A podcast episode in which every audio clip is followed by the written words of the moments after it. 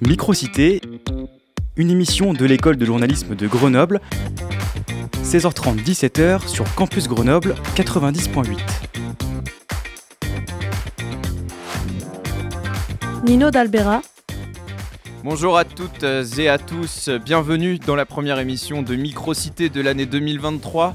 On est content de vous retrouver sur Radio Campus Grenoble 90.8. Au programme de l'émission cet après-midi, le sexisme, le Haut Conseil à l'égalité a remis un rapport à ce sujet en début de semaine au gouvernement. Et surprise, ce sont chez les jeunes que le sexisme est le plus présent. Nous verrons cela dans quelques minutes dans notre dossier de la semaine animé par Margot Bongrand. Comment Salomon, vous êtes juif? Oui, en fin d'émission, tout autre sujet, l'héritage comique de Louis de Funès. Il est mort il y a 40 ans jour pour jour. L'acteur de La Grande Vadrouille, du Cornio ou de La Folie des Grandeurs ne laisse aucune génération indifférente. Mais avant tout cela, l'actualité avec le journal de Hugo Deschamps. Bonjour Hugo. Bonjour Nino, bonjour à toutes et à tous. Avant la prochaine journée de grève mardi prochain, la mobilisation contre la réforme des retraites se poursuit partout en France. Hier soir à Grenoble, ils étaient des centaines dans la rue. Les vacances de février approchent, mais est-ce que l'on pourra aller skier La grève sera aussi suivie du côté des remontées mécaniques. Nous entendrons les revendications des syndicats. Bernard Laporte démissionne de son poste de président de la Fédération française de rugby. Les amateurs du ballon ovale ont déjà tourné la page. Plus de 7000, c'est le nombre d'amendements déposés en commission sur le projet de réforme des retraites. Alors que la proposition de loi est largement contestée à l'Assemblée nationale, la mobilisation dans la rue se poursuit. Hier soir, dans plusieurs villes, des marches au flambeau ont été organisées à l'appel de l'intersyndicale, notamment à Grenoble, Juliette Murie. C'est un rassemblement torche à la main dans la nuit en plein centre-ville de Grenoble, un échauffement avant mardi prochain. Qu'elle soit un peu plus nombreuse euh, que celle qu'on a fait euh, la semaine dernière et que les Français se bougent pour faire comprendre à ce gouvernement et à nos politiques que c'est inacceptable de travailler plus longtemps dans un pays comme le nôtre. Qu'on soit encore plus nombreux que jeudi dernier, et j'espère bien. Mardi prochain, j'attends qu'on soit deux fois plus que le 19. C'est-à-dire que nous serons 4 millions dans les rues en France. Être plus nombreux pour maintenir la pression sur le gouvernement avant l'arrivée du texte à l'Assemblée nationale. Clairement qu'ils réfléchissent et que ce soit peut-être euh, pas les plus riches qui décident de toutes les mesures qui concernent les plus pauvres. mais bon. Un retrait de la, réforme, c'est sûr, mais même aussi, euh, je pense qu'il faut euh, envisager le fait de, faire reculer le gouvernement et de revenir à une retraite à 60 ans. Monsieur Macron arrête de se prendre pour un docteur qui a 49,3 de température et qu'il arrête de nous faire des ordonnances tous les quatre matins. On se met autour de la table et on trouve des solutions, mais on les trouve ensemble. La manifestation de mardi prochain commencera dès 10h à la gare de Grenoble. Et à l'approche des vacances de février, est-ce qu'on pourra aller au ski? Mardi, la grève sera aussi suivie dans les stations, annonce cette semaine du syndicat Force ouvrière des remontées mécaniques et domaines skiables. Cédric Becker, son représentant national. Que nous donnions l'impression d'être euh, de méchants garçons qui prennent les vacanciers en, otage, bah, il faut dire que depuis plusieurs années, nos revendications sont les mêmes auprès du gouvernement et qu'il n'y a eu aucun changement. Alors je pense que ceux qui prennent en otage tout le monde, ben, c'est ceux qui nous gouvernent et qui ne prennent pas conscience des réalités de ce que vivent les salariés qui travaillent. Beaucoup de salariés ne se projettent plus. Et puis, bon, mais il y a le, le couperet bien évidemment qui est dramatique, c'est celui des retraites. Vous avez des gens qui vont devoir faire des métiers pénibles, mais jusqu'à quel âge? Bah, vous pouvez pas demander à euh, quelqu'un qui a démarré à 20 ans comme pisteur secouriste de continuer jusqu'à 65 ans d'être pisteur secouriste. C'est très pénible. Concrètement, les syndicats précisent que les remontées mécaniques reprendront du service dès mercredi, mais elles y pourraient à nouveau se mettre en grève durant les vacances. À Marseille, les socialistes se réunissent dans un climat plus que tendu. Le congrès du PS s'est ouvert ce matin après la très contestée réélection d'Olivier Faure à la tête du parti. L'objectif est donc de rassembler alors que son opposant, Nicolas Maillère-Rossignol, dénonce des fraudes. Il irait même jusqu'à porter plainte, en tout cas il ne l'exclut pas. Les membres du parti seront rassemblés jusqu'à dimanche soir. 4000 policiers et gendarmes vont être formés pour traiter les plaintes pour les violences faites aux animaux. C'est l'une des annonces faites ce matin par Gérald Darmanin dans le cadre d'un plan de lutte contre la maltraitance animale. Le ministère de l'Intérieur révèle une hausse de 30% des violences envers les animaux domestiques entre 2016 et 2021. Il est 16h34 sur Radio Campus Grenoble et, et c'est la fin de l'ère Bernard Laporte. Oui, le président de la Fédération française de rugby a annoncé sa démission ce matin après avoir été placé en garde à vue mardi dernier pour des soupçons de blanchiment de fraude fiscale aggravée. Et hier, les clubs amateurs ont désavoué le choix de Patrick Buisson comme successeur, le candidat initialement choisi par Bernard Laporte. Adrien Michaud, vous êtes allé au GUC, le Grenoble Université Club Rugby, voir si les amateurs avaient eux aussi tourné la page. Et au début de l'entraînement des moins de 8 ans, ce n'est pas la première préoccupation des parents ni des éducateurs, mais pour Nicolas Nury, ancien rugbyman aujourd'hui entraîneur, cela ne pouvait pas se passer autrement. L'extra sportif, faut pas l'oublier, c'est aussi une vitrine et ce qu'on voit à l'heure actuelle, c'est pas ce qu'il y a de mieux quoi. Ça représente pas les valeurs de notre sport en fait. Le rugby est un sport de voyous pratiqué par des gentlemen. Là, on a l'impression que bah, les voyous, ils sont quand même bien là quoi. Les problèmes de la FFR sont même un poids pour les anciens soutiens de Bernard Laporte comme Julien Delaunay, entraîneur des moins de 14 ans du Grenoble Université Club. On n'oublie pas ce qu'il a fait qui était quand même bien. Moi j'étais un pro Laporte, il y a des choses qui sont très importantes et intéressantes qu'il a amené dans le rugby euh, tout niveau. Mais par contre ce qu'il fait en dehors, oui, il y a des choses beaucoup moins sympas et ça peut être compliqué aussi. Et malgré les problèmes extrasportifs, l'objectif principal de 2023 reste la Coupe du Monde de rugby en France. Pour Loïc Auger-Lavigne, lui aussi éducateur, c'est le rendez-vous à ne pas manquer. Elle est vachement importante sur le papier, on peut voir qu'on a des très bons joueurs, on a une équipe exceptionnelle, on sait que la Coupe du Monde on peut la gagner, hein, c'est tout ce qu'on espère. Une victoire pour limiter les répercussions des dossiers Laporte et maintenir le nombre de licenciés en baisse en 2021 dans les catégories jeunes.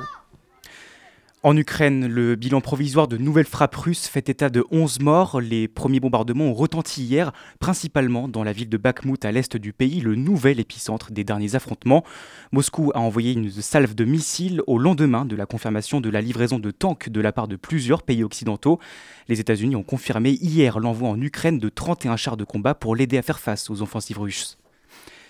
L'escalade de la violence continue en Palestine. L'armée israélienne a effectué des tirs de roquettes sur Gaza cette nuit. Cela fait suite à la riposte palestinienne après un raid d'Israël jeudi matin en Cisjordanie qui avait fait 9 morts, le plus lourd bilan d'affrontement dans la région depuis 2005. Mais pourquoi ce regain de violence à Dan Ben Eh bien, tout a commencé hier matin. Israël dit avoir mené une opération nécessaire à Jénine en Cisjordanie. L'objectif avancé par l'armée israélienne, déjouer une attaque imminente du djihad islamique palestinien. Ce raid a fait 9 morts, riposte palestinienne dans la soirée avec des tirs depuis Gaza vers Israël, puis dans la nuit, de nouvelles roquettes israéliennes se sont abattues en retour sur le, euh, sur le territoire palestinien. On ne déplore aucun mort à Gaza et en Israël, mais le lourd bilan de Jénine va sûrement laisser des traces. Israël affirme ne pas vouloir d'escalade alors que 2022 a été l'année la plus sanglante depuis la fin de l'intifada en 2005. Côté palestinien, on dénonce un massacre et le silence de la communauté internationale. Le Hamas et le djihad islamique palestinien appellent les civils à se soulever un peu partout dans le pays. Et surtout, l'autorité palestinienne a décidé de mettre fin à la coordination sécuritaire avec Israël, un héritage des accords d'Oslo de 1993 qui permet notamment le transport de patients palestiniens vers les hôpitaux israéliens. Et le chef de la diplomatie américaine, Anthony Blinken, se rendra au Moyen-Orient dimanche pour tenter d'apaiser les tensions entre les deux camps. Ce soir, nos Bleus de l'équipe de France de handball affrontent la Suède en demi-finale de la Coupe du Monde et le match promet, les Suédois, actuels champions d'Europe, jouent à domicile. L'équipe a d'ailleurs battu la France lors du dernier mondial, coup d'envoi à 21h sur TF1. En tennis, une autre demi-finale a très vite été expédiée ce matin. À l'Open d'Australie, Novak Djokovic s'est défait de l'Américain Tommy Paul en 3-7. Il rejoint Stefanos Tsitsipas pour la dixième finale de sa carrière à Melbourne et pour pourquoi pas aller chercher le 22e Grand Chelem de sa carrière. Et en football, la Ligue 1 reprend ce soir. Lorient accueille Rennes à 21h. Demain, Monaco affronte Marseille, troisième du classement. Merci Hugo Deschamps. On se retrouve euh, tout à l'heure pour le rappel des titres. Il est 16h39. On se retrouve, nous, après une petite pause musicale sur Radio Campus Grenoble. On parlera du sexisme chez les jeunes avec Alice Santa-Janin.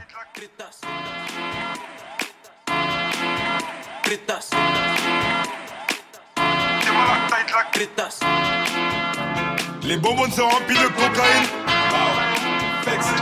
D'acatine en guise de protéines. Tu connais chez nous que la 09. Si je sors le cœur, c'est pas pour les meufs. Zéro blef, j'ai des gains, tous toi J'ai pas le de mais tu peux me laisser. Au pire des cas, je me casse pendant que tu naisses. T'es mal à quicheta. T'es mal à taille de la quicheta. T'es mal à quicheta. T'es mal à taille de la quicheta. 20-20, drill 4 sont dépassés comme des Dreamcast. Les gros du rap comme un 2004. Avant 30 ans, faut que je dépasse les 2004. Montclair, allemand, mentalité allemande. Dans les pockets, j'ai la quiche, t'as le lin, les antidépresseurs et les calmants. J'ai vu en réflexe comme Allison, négro, je suis foncé dans le vaisseau comme Harrison. Carré New York comme le Madison, à Dakar sur la corniche comme le Radisson. Versace pour les sandales, faut que c'est négro, c'est des snitch, c'est des randales. On CF alors flot fait 100 balles, rien que je décroche, les mets dans la sauce 100 balles. Nouvelle logo, tu peux pique au bout. Aperçois qu'il y a des pics au bout. Demi-tour, slide. Nouvelle logo, tu peux pique au bout. Aperçois qu'il y a des pics au bout. Demi-tour, slide. Et les verts 4 on les pique au bout. Mercedes, CLS, concurrence, BLS, BSB, 667, Black Mafia comme BMF. Mais gros, j'arrive long comme Dictat. É- Équipe, pop des pills comme des tic-tac. On les casse en quatre comme des Kat. Les bonbons sont remplis de cocaïne. Wow. Flexing. D'acagine en guise de protéines. Wow. Banks. Tu connais chez nous que la 09. Si je sors le faire, c'est pas pour les meufs. Zéro blef, j'ai des gaines, pousse-toi, clip. J'suis pas le Tolkien, mais tu peux me laisser. Au pire des cas, j'me casse pendant que tu naisses. T'es mal à quicheta. T'es mal à taille de la quicheta. T'es mal à. On qu'accumuler du mauve. Et on est prêt à finir dans la presse. C'est eux qui ont kiffé nos moves. C'est réciproque, arrête des jolies fesses. Sexy. Wouah. Mon gars, la bombe roule un gras et on parle. Ton kilo et tes grammes, on part. Si tu bouiller, on va te griller. Prométhazine avec la codéine. Dieu est le fer négro, pas de protéines. Lunettes quartier comme dit Grizzly. J'arrive lourd comme dit Grizzly. Me faut un salaire comme si je chez les Grizzly. Je vois le poison, je vois le venin. Vision trouble, je vois le chemin. Sur une table de mon terre, tu perds tes neurones. Shenzhen Gazo, tu sais qu'on est là pour les euros. Pétasse, Hey, nouvelle logo, tu peux bout. Aperçois qu'il y a des bout. Demi-tour, slide. Nouvelle logo, tu peux bout. Aperçois qu'il y a des bout. Demi-tour, slide. Et les verts 4 on bout. C'était Drill 4 de Gazzo et Freeze Corleone remixé par Antoine LCD sur Radio Campus Grenoble. Vous écoutez Microcité, l'émission qui drille sur l'info. Il est 16h42 et il est aussi l'heure de parler du sexisme en France.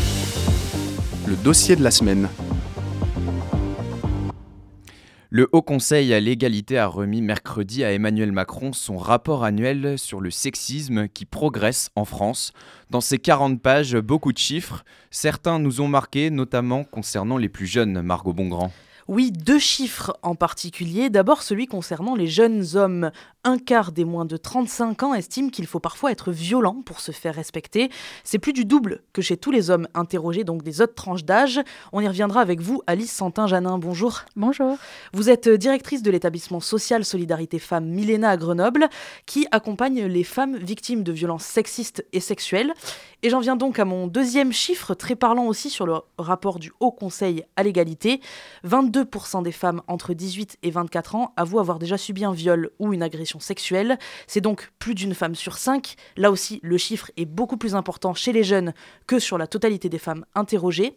Euh, Alice Santin-Janin, c'est un constat que vous faites, vous, au quotidien. Vous accompagnez plus de jeunes femmes victimes Oui, alors on accompagne euh, des femmes victimes de violences et leurs enfants, mais effectivement, dans notre file active, euh, on accompagne à peu près 40% de jeunes femmes de moins de 30 ans.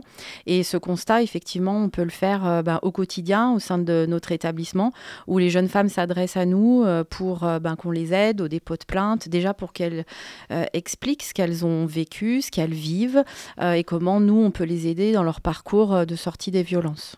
Et comment on l'explique ça que, que les femmes sont les jeunes femmes sont plus touchées en, quoi la violence et la vulnérabilité est-elle plus importante à ces âges-là? Alors oui, on peut, on peut le dire comme ça. Moi, j'ai envie de dire, euh, j'ai envie de parler du, sexisme insidieux, en fait, qui, euh, qui abonde euh, un peu de partout, dans les réseaux sociaux, dans les jeux vidéo, où voilà, on, on peut encore effectivement entendre des propos qui banalisent, qui banalisent la violence. Et donc il y a un vrai, il y a un vrai vrai sujet. Euh, c'est vrai qu'on peut regarder quand même l'histoire et, et, regarder dans les années 70, par exemple, les discours des hommes. Alors, quand on les écoute, c'est vraiment assez frappant. On se dit, bon, bah, on n'en est plus là. Mais en fait, quand même, c'est quand même, ce rapport, il est alarmant. Nous, on fait le constat également. Il y a vraiment encore un grand chemin à parcourir, oui. Et vous, vous parliez des, réseaux sociaux notamment, le, rapport du Haut Conseil à l'égalité euh, met en garde sur euh, une situation qui s'aggrave avec justement ces nouveaux phénomènes qui apparaissent, de la violence en ligne, de la virulence sur les, sur les réseaux sociaux, l'affirmation un petit peu d'une sphère antiféministe, du, du, du, du virilisme. Pardon. Euh, je, je, le répète, un quart des moins de 35 ans des hommes estiment qu'il faut parfois faire preuve de violence pour se faire respecter. Est-ce qu'il y a aussi un problème de modèle aussi pour, du coup, pour les jeunes hommes? Ah Oui, tout à fait. Nous, on fait des actions aussi de prévention euh, dans les collèges, lycées. Euh, et là, on a une grosse action de prévention justement dans, dans pas mal de collèges et lycées du Grésivaudan à l'appel des élus. Euh, et avec un financement, je le, je le nomme parce que c'est pas si courant quand même, de, des communautés de communes pour aller intervenir dans les collèges, lycées parce que vraiment, il y a une problématique à prendre en charge très tôt, y compris dans les écoles primaires, pour comprendre cette relation fille-garçon qui s'établit dès le départ sur une inégalité. donc, et effectivement, euh, nous, ce qu'on peut voir dans les, dans, les personnes et les femmes qui s'adressent à nous, c'est que très tôt, euh, elles ont été baignées, on va dire, dans, cette, euh, dans ce mécanisme-là, et ça devient normal. Et justement, c'est quoi les, les, exemples que vous avez quand vous faites des interventions? Quelles sont ces inégalités déjà dès l'enfance? Bah déjà dès l'enfance, c'est voilà, c'est des discours, c'est euh, dans la classe, euh, euh, bah il y a des réflexions sur les modes d'habillement. Enfin, les professeurs sont les professeurs, les proviseurs sont vont, interpeller en disant mais voilà, on, souhaite qu'il y ait des interventions parce qu'on sent bien qu'il il y a une problématique fille-garçon. Oui. Et donc, euh, je le répète, hein, un quart des moins de 35 ans estiment qu'il faut faire preuve de violence pour parfois se faire respecter. On est allé poser euh, la question aux, jeunes hommes euh, sur le campus sur leur avis sur ce chiffre-là. Donc, voici l'avis de Flavien, 22 ans, en master droit des affaires. Peut-être parce que la société aussi devient de plus en plus violente et que du coup, bah, en conséquence, les gens ils s'imprègnent de cette violence et mais deviennent de plus en plus violents aussi dans les relations humaines. Quoi. Et puis aussi parce qu'à à, notre âge, on n'a pas la même expérience de vie qu'on peut avoir beaucoup plus vieux, justement nous apprendre ces valeurs euh, si importantes de respect, autant de la femme que d'autres personnes humaines. Après justement l'image de la masculinité, euh, avec toutes euh, les, idées sur l'homme déconstruit, elles, elles progressent dans le bon côté. Donc certes c'est un gros pourcentage, mais on n'a pas celui aussi pour comparer sur les années précédentes. Donc la progression, hein, on, en, parlera après. Euh, mais il y a autre chose d'intéressant que dit Flavien, c'est euh, ces chiffres. Est-ce que pour vous, ces chiffres révèlent une prise de conscience tardive euh, chez les hommes de ce qu'est un comportement sexiste et de ce qu'est un comportement violent? Oui, alors bah, c'est sûr que bah, on se demande quand même comment on en est encore là. Hein. C'est vrai que ce rapport, euh, il vient euh, montrer, il vient objectiver ce que nous on voit un peu au quotidien. Donc euh, on se dit bah mince, voilà, il y a quand même un sacré chemin encore à parcourir. Après, ce que je voulais dire quand même, c'est que effectivement, il y a quand même une évolution et il y a eu aussi MeToo qui est passé par là avec la libération de la parole de la femme. Donc ça, c'est quand même une, c'est quand même une réalité importante à prendre en compte. mais en fait, quand il y a comme ça des besoins de société qui se font connaître, on sait que la réponse des politiques publiques, elle n'est pas immédiate et il y a un temps un peu de latence avant que les procès se mettent en route. Et en fait, nous, ce qu'on peut voir, c'est que euh, la question du dépôt de plainte aussi, bah, en fait, c'est aussi qu'est-ce qui se passe après cette violence, comment elle est prise en compte? Euh, donc, euh, nous, ce qu'on voit, c'est que la question du dépôt de plainte, la question de la, suite judiciaire après, etc., ça, ça a bougé entre MeToo et aujourd'hui. Il y a une prise en charge qui est vraiment différente. Aujourd'hui, à l'hôtel de police de Grenoble, il y a vraiment une grande adaptation aussi à l'accueil de la victime. Donc, euh, mais euh, si vous voulez, euh, je pense que le, entre le moment où il y a eu la libération de la parole de la femme et le moment où les politiques publiques se sont mis en place, il y a eu cette période de latence qui fait qu'à un moment donné, les femmes, elles se disent aussi, mais à quoi bon? On a eu aussi une intervention sur la, violence, notamment la cyberviolence et la violence dans les jeux vidéo.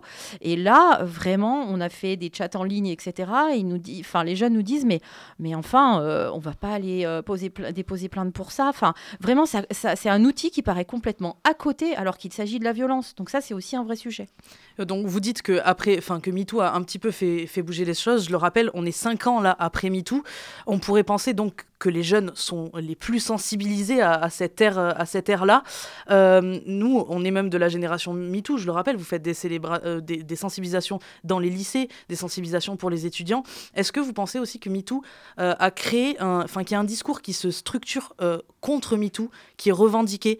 Est-ce que vous, vous y êtes confronté quand, par exemple, vous faites des sensibilisations auprès des étudiants oui, oui, on y est sensibilisé. Après, ben, moi, je vais vous parler aussi de, la, de ce qu'on fait avec les étudiants, notamment en fac de médecine et puis de droit, quand on parle aussi euh, de la question de la violence, euh, la violence conjugale, la violence faite aux femmes, la violence intrafamiliale.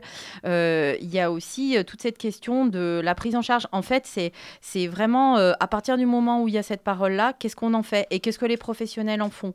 Et, et c'est vrai que ça, on est régulièrement, les étudiants nous interpellent beaucoup autour de ça, c'est-à-dire quand on va se retrouver demain en tant que médecin, en tant que professionnel de la justice euh, devant une victime, euh, et que, alors en tant que médecin par exemple, elle vient livrer des choses, mais qu'est-ce qui va se passer après? Comment va pouvoir l'orienter? Est-ce qu'il va y avoir une réponse? Et en fait, euh, c'est assez important de travailler en fait ce, cette question de l'après pour que la parole se libère. Mais si elle se libère et que, et que derrière il se passe rien, c'est contre-productif. Donc en fait, c'est toute une chaîne comme ça qu'il faut amener aussi à cette prise en compte on a quand même euh, l'impression que le sexisme, c'est devenu une discrimination qui est prise en main, qui est considérée euh, dans les institutions notamment, vous, vous le disiez. Euh, Emmanuel Macron, mercredi, a officiellement lancé une journée nationale de lutte contre le sexisme, donc tous les 25 janvier à partir de 2024. à Grenoble aussi, on se mobilise, donc notamment à la métropole. Des actions sont mises en place. On écoute Corinne Lemarié, conseillère déléguée pour la lutte contre les discriminations. Nous avons un travail avec la Maison de l'égalité qui consiste plutôt à animer et à susciter des initiatives locales. À titre d'exemple, cette semaine, euh, j'ai cheminé pendant 35 euh, minutes dans Grenoble. Je me suis aperçue que j'étais la seule femme qui se promenait un soir de semaine à 21h30. Alors je ne manquais pas de lumière, tout était bien éclairé et il n'y avait aucune femme dans la rue. Donc euh, nous avons aussi des marches que l'on dit sensibles. Ça va être un groupe de femmes qui vont marcher ensemble pour examiner et nous montrer les lieux qu'elles utilisent et ça permet d'appréhender le domaine public d'une manière différente de se rendre compte qu'il y a des lieux d'évitement. Elle parle de marche genrée, donc. Est-ce que vous, vous trouvez que ce, genre d'initiative, c'est des, des initiatives qui peuvent être utiles? Est-ce que c'est la bonne méthode et est-ce que ça suffit?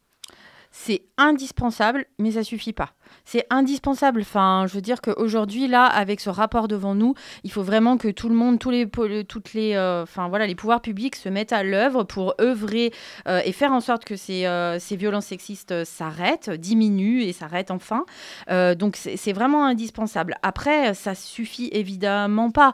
Enfin, c'est ce que ce que j'expliquais tout à l'heure, c'est que c'est vraiment toute la chaîne aussi de, de responsabilité derrière, de qu'est-ce qu'on fait aussi derrière. Ce que je veux vous dire aussi, c'est que nous, dans le, le contexte des violences faites aux femmes, euh, c'est très important de dire quand même que euh, il y a un lien entre euh, le sexisme et les violences faites aux femmes. Et ça, c'est pas si, ancien. Enfin, moi, je, travaille depuis dix ans auprès de ce public-là et en gérant mon établissement. Il y a dix ans en arrière, c'était pas aussi évident. Et les politiques publiques nous ont aussi, ont aussi affirmé ce principe-là, c'est-à-dire que le sexisme conduit aux violences. Et ça, c'est enfin, c'est l'affirmer. Donc, ça veut dire qu'à un moment donné, si on veut lutter contre les violences, euh, il y a euh, aussi euh, à, à, lutter contre ce sexisme. Oui. Donc vous voulez dire que le, sexisme est une première étape aux, violences faites aux femmes Oui, alors après, il faut rien systématiser et heureusement qu'on arrive à prévenir des situations, etc. Hein, c'est pas ça que je veux dire.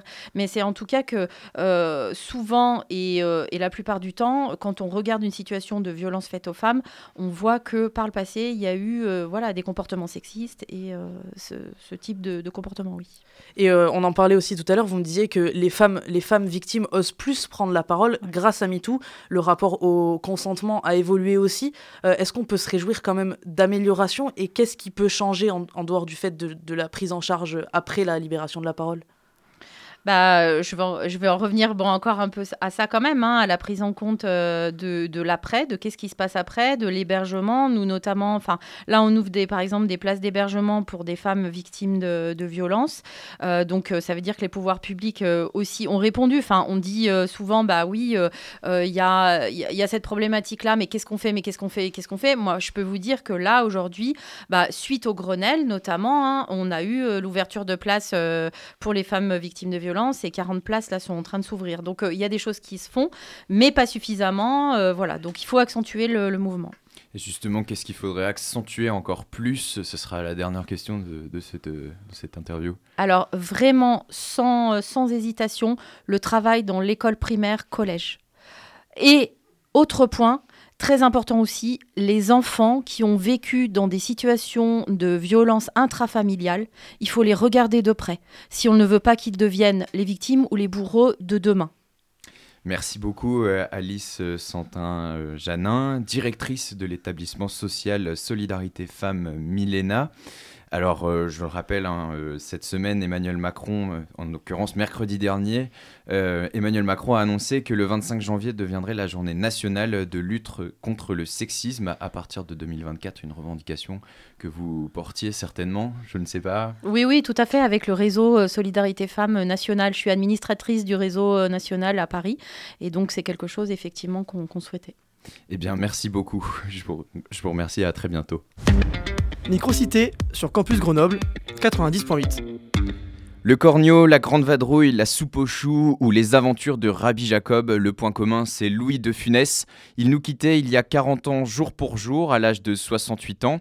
Connu pour ses grimaces inimitables et ses rôles de faux gentil, le comique français reste le roi des audiences à la télévision.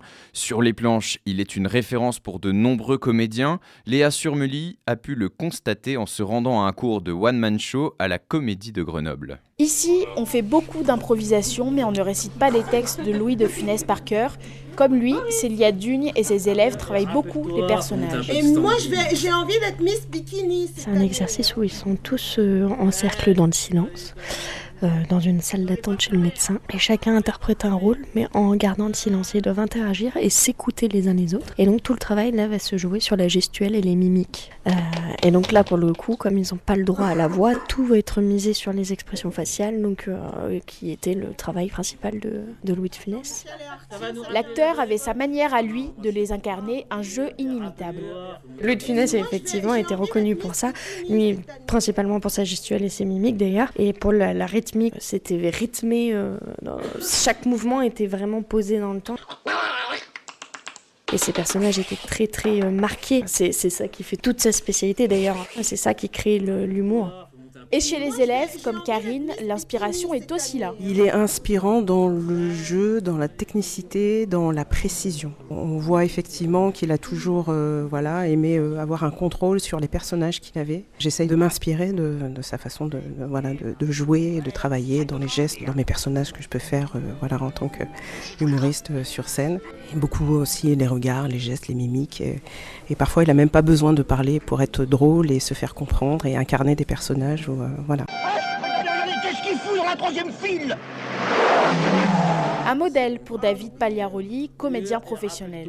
Il y a des gens qui vous motivent dans votre art. Souvent, je me rappelle de l'énergie. Je sais plus dans quelle pièce il a joué au théâtre. Je crois que c'est Oscar, plus de, enfin, un nombre incalculable de fois. Bon, il y a un mystère que je veux éclaircir. Quoi donc? J'avais ici une valise à laquelle j'attachais. Et à chaque fois, il laissait une énergie folle. Oh Qu'est-ce qu'il y a qui ne va pas? On a affaire à des comédiennes et des comédiens qui ont un peu du mal avec l'énergie comique. Euh, j'aimerais leur dire, euh, je sais pas, choper une de ces pièces-là parce que c'est une leçon vraiment. Il était plutôt jeune et il sortait vraiment en âge de scène. Euh. Qu'est-ce que je vais devenir? Je suis ministre, je ne sais rien faire. Ah, et on ne s'en lasse pas de ce Louis de Funès. Micro-cité touche à sa fin, il est 16h58, rappel des titres, Hugo Deschamps. Bernard Laporte, le président de la Fédération française de rugby, a annoncé ce matin sa démission. Mardi dernier, il a été placé en garde à vue pour soupçon de blanchiment de fraude fiscale aggravée. Les membres du PS sont réunis à Marseille depuis ce matin pour leur congrès annuel, dans un climat de forte tension après la réélection contestée d'Olivier Faure à la tête du parti. Moscou a bombardé cette nuit une partie de l'Ukraine. Le bilan provisoire fait état de 11 morts. Des attaques aux missiles au lendemain de la confirmation de la livraison de chars d'assaut de la part de plusieurs pays occidentaux. La France appelle Israéliens et Palestiniens à s'abstenir d'alimenter l'escalade de la violence. Depuis deux jours, des affrontements ont lieu entre les deux États. Cette nuit, l'armée israélienne a effectué des tirs sur la bande de Gaza en Cisjordanie. Et n'oubliez pas, ce soir à 21h, l'équipe de France de handball affronte la Suède en demi-finale de la Coupe du Monde. Dehors, micro, euh, micro flocon, mais quelle météo pour euh, ce week-end, Hugo Eh bien écoutez Nino, vous allez être content, vous pourrez même sortir vos lunettes de soleil, vos très belles lunettes de soleil. Dès demain, les éclaircies seront de retour en Isère, mais il fera toujours aussi froid, 2 degrés maximum l'après-midi à la Tour du Pin, 3 à Grenoble, pareil dimanche de la fraîcheur mais du soleil, il fera 5 degrés à Bourdoisan. Merci Hugo Deschamps. Microcité, c'est fini pour aujourd'hui. Nous vous donnons rendez-vous dans deux semaines, le 10 février. N'oubliez pas de nous suivre sur Instagram, Facebook et Twitter pour voir les coulisses de l'émission. Merci à Sarah et Louis à la régie, sans qui cette émission serait impossible. Merci à vous de nous avoir écoutés. À très bientôt. Prenez soin de vous et ciao ciao.